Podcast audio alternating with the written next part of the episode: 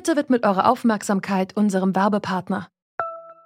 Die Suche nach geeigneten Mitarbeitenden kann viel Zeit in Anspruch nehmen, muss sie aber nicht unbedingt, denn man kann sich helfen lassen.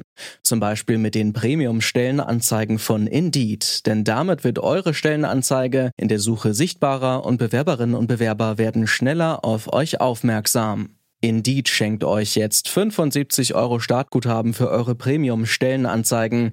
Klickt dazu auf den Link in den Show Notes. Es gelten die AGB. Es gibt eine Zwischenwelt, wenn Sie so wollen, zwischen den Tatsachenaussagen und der Meinungsäußerung. Und diese Zwischenwelt, um die geht es hier. Das sind Aussagen, die äh, Zusammenhänge behaupten. Das sagt Michael Haller. Er ist wissenschaftlicher Direktor des Europäischen Instituts für Journalismus und Kommunikationsforschung. Eigentlich gibt es Faktenchecks, um Tatsachenbehauptungen von reiner Meinungsäußerung zu unterscheiden. Doch wer kontrolliert eigentlich diese Faktenchecks? Heute ist Donnerstag, der 16. Juli 2020. Mein Name ist Eva Moorlang. Hallo.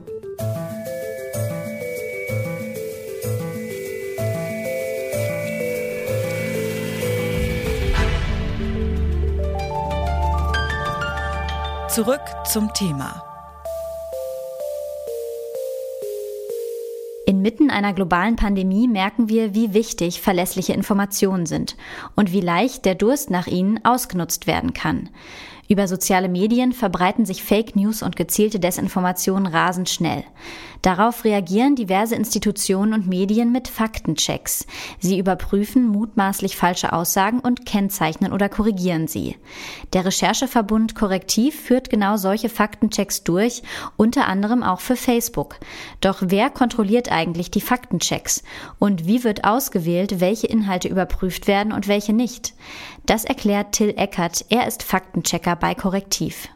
Bei uns ist die, die erste und ähm, eine der wichtigsten äh, Kriterien die, die Viralität eines Beitrags. Also wir schauen uns an, wie viral dieser Beitrag ist im Netz, in den sozialen Netzwerken. Das, ich gebe jetzt mal ein Beispiel. Bei Facebook sind das 1000 Shares und da kann man nämlich davon ausgehen, dass es schon potenziell eine Million Menschen sehen können. Das heißt, bei 1000 Shares äh, gucken wir erstmal genauer hin. Dann legen wir noch unsere weiteren äh, Relevanzkriterien. Das ist zum einen dann ähm, tatsächlich die nachrichtliche Relevanz. Die ist jetzt gerade beispielsweise durch Corona natürlich immer gegeben, bei allen Corona-spezifischen Themen. Aber wir schauen uns auch an, ob ähm, Beiträge möglicherweise gefährlich sein könnten, weil sie zum Beispiel dazu aufrufen, ähm, Chlorbleiche zu trinken. Das ist auch schon passiert in den vergangenen Monaten oder wenn gegen Minderheiten aufgehetzt werden soll oder gegen Einzelpersonen. Es gibt also schon klare Kriterien, nach denen ausgewählt wird, welche Inhalte geprüft werden. Aber warum arbeitet ein Recherchenetzwerk ausgerechnet mit Facebook zusammen? Macht es sich dadurch nicht abhängig? Das ist ja äh, tatsächlich auch ein Vorwurf, mit dem wir schon seit Beginn der Kooperation konfrontiert werden. Wir sehen das allerdings ein bisschen nüchterner und äh, sagen einfach, äh, wir müssen schon auch gucken, dass wir dort eben stattfinden, wo auch äh, die Fakes stattfinden und ähm, die viralen Falschbehauptungen eben unterwegs sind. Das ist zu einem großen Teil eben auf Facebook. Und anders wie andere ähm, große Plattformen, ich nenne jetzt hier mal exemplarisch ähm, YouTube äh, geht da Facebook eben den Weg, dass sie zumindest mal gestartet haben, mit, äh, unabhängig, mit einer unabhängigen Instanz zusammenzuarbeiten. Abhängig machen wir uns da gar nicht. Wie Faktenchecker Till Eckert erklärt hat, gibt es bestimmte Kriterien, nach denen sie Inhalte auswählen und prüfen. Ist das nicht aber doch auch eine ziemlich subjektive Entscheidung?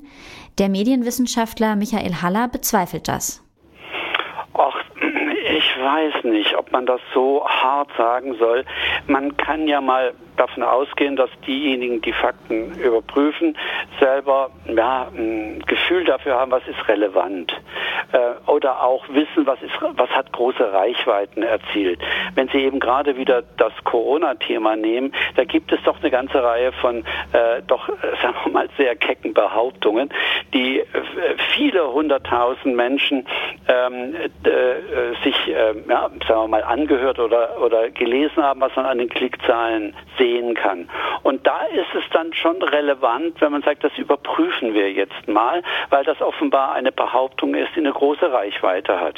Ich habe nicht von ungefähr vorhin das Beispiel mit Bill Gates genommen, ja, dass äh, Millionen äh, diese Behauptung äh, abgerufen haben ähm, bei YouTube. Da macht es dann schon eben Sinn, weil man sagen muss, eine Richtigstellung oder eine Analyse zumindest solcher Behauptungen ähm, hat, hat, hoffentlich dann auch wieder eine große Reichweite. Also äh, YouTube oder Facebook können ja dann eben ein entsprechendes Emblem dranhängen, ähm, ist äh, unsicher oder äh, widerspricht äh, einer ähm, Sachverhaltsüberprüfung. Dass Faktenchecks weltweit einheitlichen Standards folgen, verifiziert seit Ende 2015 das International Fact-Checking Network der US-amerikanischen Journalistenschule Pointer Institute. Das wiederum wird finanziell von verschiedenen Privatpersonen, Stiftungen oder auch politischen Entscheidungsträgern unterstützt. Sind die Faktenchecks nicht dadurch auch ein Stück weit interessengeleitet? Michael Haller ist da vorsichtig. Das, glaube ich, ähm, ist eine interessante eben äh, wieder so eine, eine äh, Behauptung oder eine, eine Hypothese, dass hier Abhängigkeiten seien. Nun ist das Pointer Institute ein äh, von sehr vielen ganz unterschiedlich ausgerichteten Geldgebern finanziert. Also da sind Stiftungen dabei, da sind äh, ähm, äh, Medienunternehmen dabei, da sind äh, andere Einrichtungen dabei. Das Pointer Institut ist so organisiert, dass da keiner der Stifter eine irgendwie relevante Mehrheit ja, äh, erlangen könnte und damit auf die Inhalte äh, der Arbeit des Pointer Instituts Einfluss nehmen könnte. Also das ist genauso ein Beispiel. Die Behauptung, wer mit Pointer zusammenarbeitet, der wird quasi indirekt über zwei Stufen beeinflusst, entweder von Bill Gates oder von äh, staatlichen Behörden. Das kann man auf der Sachverhaltsebene, auf der Tatsachenebene widerlegen.